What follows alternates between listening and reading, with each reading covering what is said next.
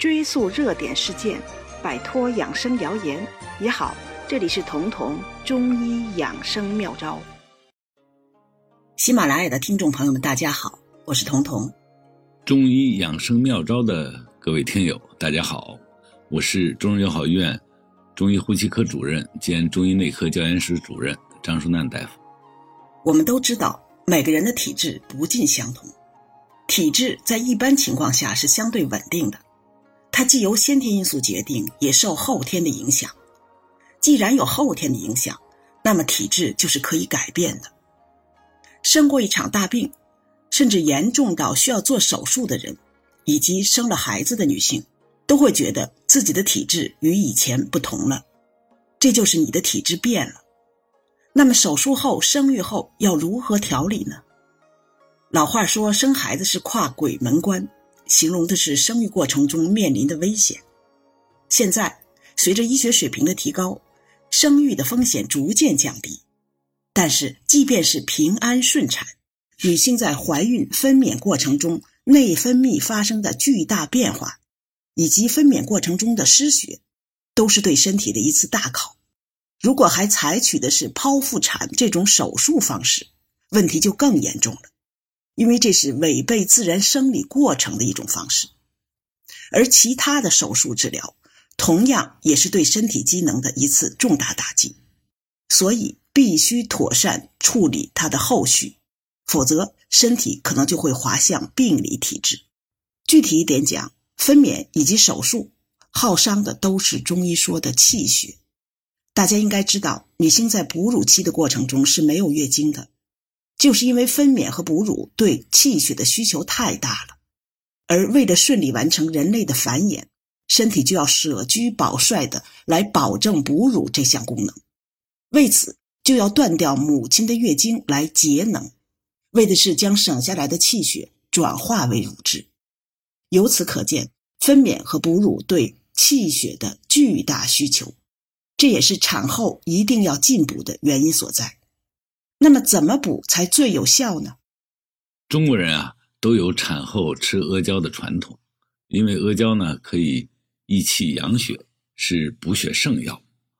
但是在吃阿胶的时候呢，中医还会配合，呃，其他的一些药品，尤其是补气药，为的呢就是要让这个补进气的血呀为身体所用，从而呢盘活身体中的血，因为气血呢它是互相影响和相互依赖的，气血的关系呢它就是中医阴阳关系的一个具体体现，所以呢。中医在补益气血的时候，就会说：“气为血之帅，血为气之母。”那意思呢，就是血是气的基础，气是血的引领。补血的时候要用到补气药，呃，更能够使补血的效果呢得到彰显。因而呢，这个像著名的补血名方当归补血汤，它虽然主要的功能是补血的，但其中呢。补气作用的像黄芪的用量却是补血药的当归的六倍，可见呢，血虚的时候补气的重要性。没错，还有一点是，中医讲有形之血不能速生，无形之气所当即固，意思是血是有形之物，它是不能马上被生化出来的。如果单纯的补血，效果可能就产生的慢。而无形之气却可以立即补足，能效如伏骨的提升补血效果。所以补血的阿胶，如果能配上补气的黄芪，气血虚的疲劳感、虚弱感很快就能改善。针对产后虚弱的恢复以及乳汁的分泌，也都能带来利好。因为黄芪是补气的第一味药，它是入脾经、肺经的，而脾肺二脏。是身体胃外功能的保障。中医提升免疫力以抗御外邪的时候，必定用到黄芪。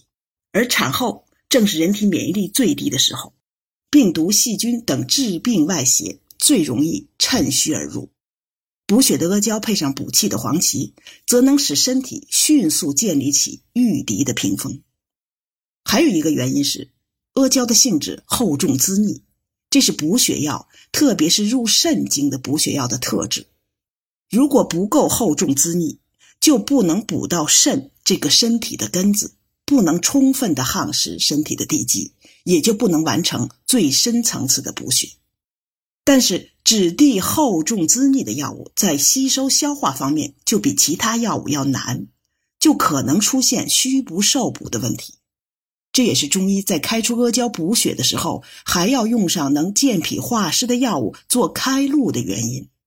比如陈皮就是阿胶的绝好伴侣，特别是舌苔腻的人，一般最好先喝上几天陈皮茶，等舌苔干净了再吃阿胶。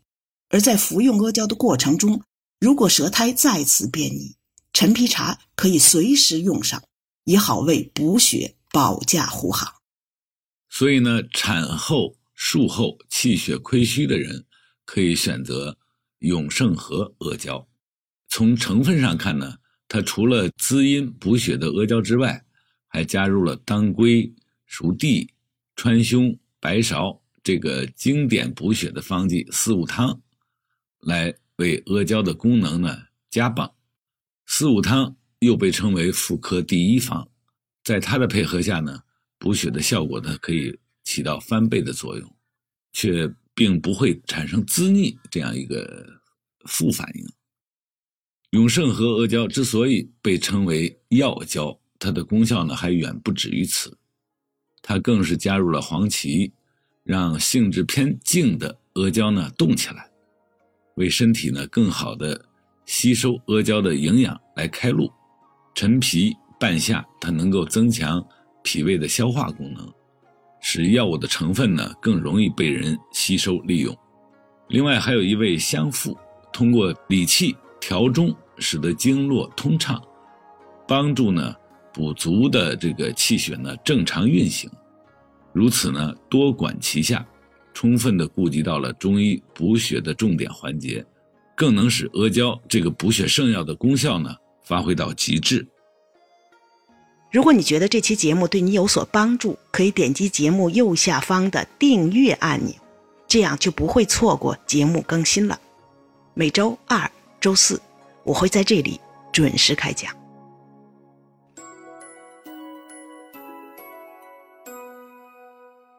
本节目由健康新同学、博吉新媒联合出品，喜马拉雅独家播放。